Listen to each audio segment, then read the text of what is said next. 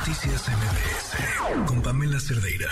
Y le agradezco muchísimo a Valeria Moy, directora del IMCO, que nos acompaña en la línea. ¿Cómo estás, Valeria? Buenas noches. Pamela, qué gusto saludarte. Muy buenas noches. Oye, después de los datos de violencia, creo que los datos que tienen em, que ver con el mercado laboral son los siguientes para irnos de boca. La verdad es que estamos viendo cosas impresionantes, Pamela. De entrada, las mujeres participamos menos en México que en muchos lugares del mundo, o sea, incluso economías que uno consideraría similares.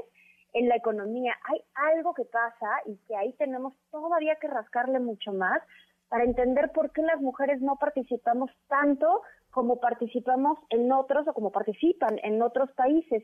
Y una vez que ya entran o entramos las mujeres al mercado laboral, pues ahí vemos que no avanzamos de igual manera. Y pues eso fue justo lo que hicimos en el INCO. Levantamos una encuesta con 1.600 observaciones, pues para preguntarle a hombres y mujeres cómo va siendo su desarrollo profesional, qué obstáculos van viviendo y qué decisiones van tomando en función de ciertas variables personales como casarse o tener hijos o empleos con más viajes, o sea, diferentes opciones cómo reaccionan las mujeres y cómo reaccionan los hombres. Y los resultados, Pamela, pues en efecto son para irse para atrás, ¿no? Como bien lo dices. De entrada, algo que me pareció muy revelador de esta encuesta que hicimos es que las mujeres dudan o dudamos mucho más de nuestros conocimientos, de nuestra preparación, de nuestro talento, que lo que pueden dudar los hombres sí, los hombres también dudan, dicen sí, sí tenemos algunas dudas sobre nuestra capacidad para asumir nuevos retos o para tomar nuevos empleos, pero nada que ver con las mujeres, Pamela. Más de la mitad de las mujeres, 52% de las mujeres dudan sobre la calidad de su trabajo. Y esto se va viendo que entre más jóvenes son las mujeres, pues más dudan, ¿no? Ya conforme avanzan, ya en el rubro que llega casi casi al cuarto piso, ahí las mujeres ya no dudan tanto y finalmente se la creen, pero toda esa trayectoria previa en el mundo laboral pues está plagada de dudas. La brecha de confianza que se vive entre mujeres y hombres es impresionante. ¿De qué tamaño es?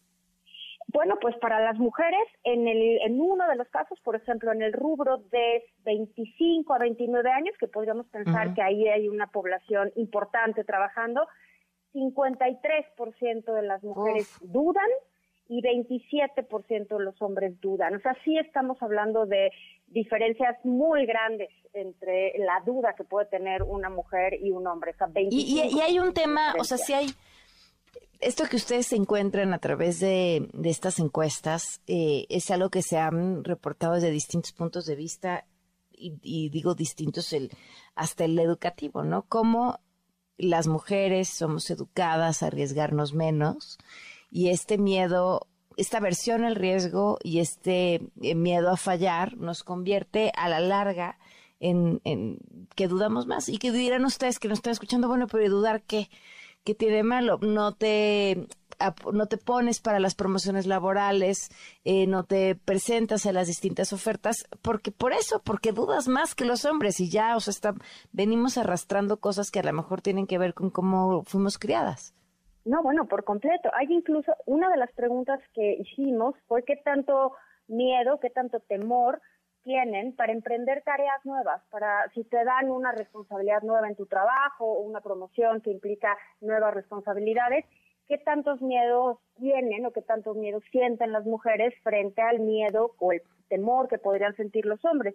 Por ejemplo, los hombres, 17% de los hombres encuestados manifestó que sí, le daban, pues, le, daba miedo fallar, tenía ciertas dudas a la hora de emprender tareas nuevas, pero 27% de las mujeres dijeron que les da pavor fallar, ¿no? Que sí tienen mucho miedo de emprender tareas nuevas o complejas porque les da miedo, en efecto, quedar mal, les da miedo tener una falla en su trabajo y esto, por supuesto, repercute en que las mujeres somos mucho menos exitosas en las negociaciones salariales, ¿no? Los hombres normalmente reportan que tienen éxito en sus negociaciones salariales y un monto mucho menor de mujeres dice que tienen éxito en sus negociaciones de salario. Entonces, sí estamos viendo una brecha de confianza que se traduce en precisamente eso, mejores condiciones laborales de entrada por las oportunidades que puedes tener, las oportunidades a las que puedes aspirar y por el salario que puedes recibir. Y bueno, también preguntamos, y, y ahorita lo vemos con más detalles si quieres, cómo inciden temas como el matrimonio o los hijos. Esos datos están brutales. el trabajo. Brutales. Explican el dichoso, eh, pues de, cierta forma el techo de cristal y el, peso, el piso pegajoso cuando tiene que ver con temas de tienes que decidir si perseguir una carrera profesional o perseguir una vida personal. Tal cual, eso es justamente lo que queríamos evaluar en esta encuesta, porque la anécdota, Pamela, pues tú y yo la conocemos muy bien, todos, todos hemos estado ahí, todos tenemos conocidas que han estado por eso, pero dijimos, bueno, hay que ver los datos, porque no hay datos en México al respecto, y entonces por eso nos dimos a la tarea de hacer esta encuesta, para tener un aguas, tener la primera información y a partir de ahí seguir analizando, ¿no? Por ejemplo, una de las preguntas que hicimos, que era, si te dieran una promoción laboral en tu trabajo que implicara que vas a viajar más, ¿la tomas o no la tomas? En gran medida las mujeres dijeron, no, no la puedo tomar, no la puedo tomar porque aunque implique una promoción, aunque sea mejor salario, si implica viajar, pues no puedo porque ¿quién se hace cargo de mi familia? Las mujeres, los hombres, por el contrario, dijeron, por supuesto que la tomo, ni siquiera era una variable el tema de los viajes, ¿no? Entonces, vemos un montón de cosas donde se muestra claramente que enfrentan o enfrentamos las mujeres pues diferentes condiciones a la hora de trabajar y que hay que pues ponerlo sobre la mesa para lograr cambios. Sí. Eh, de todos estos, estos datos y esto que preguntaron, ¿cuál te pareció el más revelador o alguno que no esperabas venir? Mira, la verdad es que me esperaba casi todos, pero hay una, hay algo que me llamó la atención y esto sí no me la esperaba. Hemos, siempre hablamos, Pamela, de que nos preocupa o a las mujeres les preocupa ganar más que su pareja o a los hombres les preocupa que sus parejas mujeres, en este caso, ganen más. Y eso no parece, eso no nos lo dice la encuesta, ¿eh? La encuesta que levantamos parece ser que no es un tema, eh, mm. en gran medida no nos muestra con claridad que a un sexo o a otro le importe si su pareja gana más.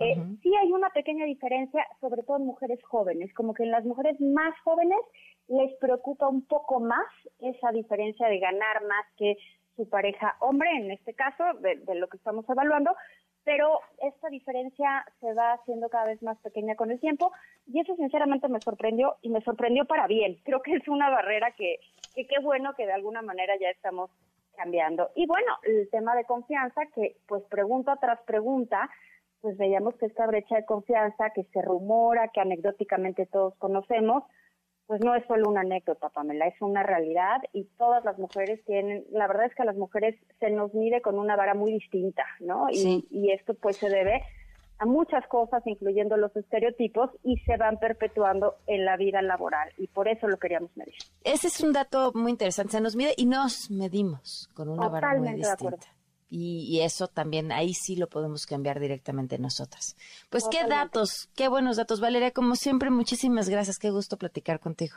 Un placer, Pamela. Hasta Gracias. Revisen en la página del INCO el resultado de este estudio, está muy interesante. Noticias MBS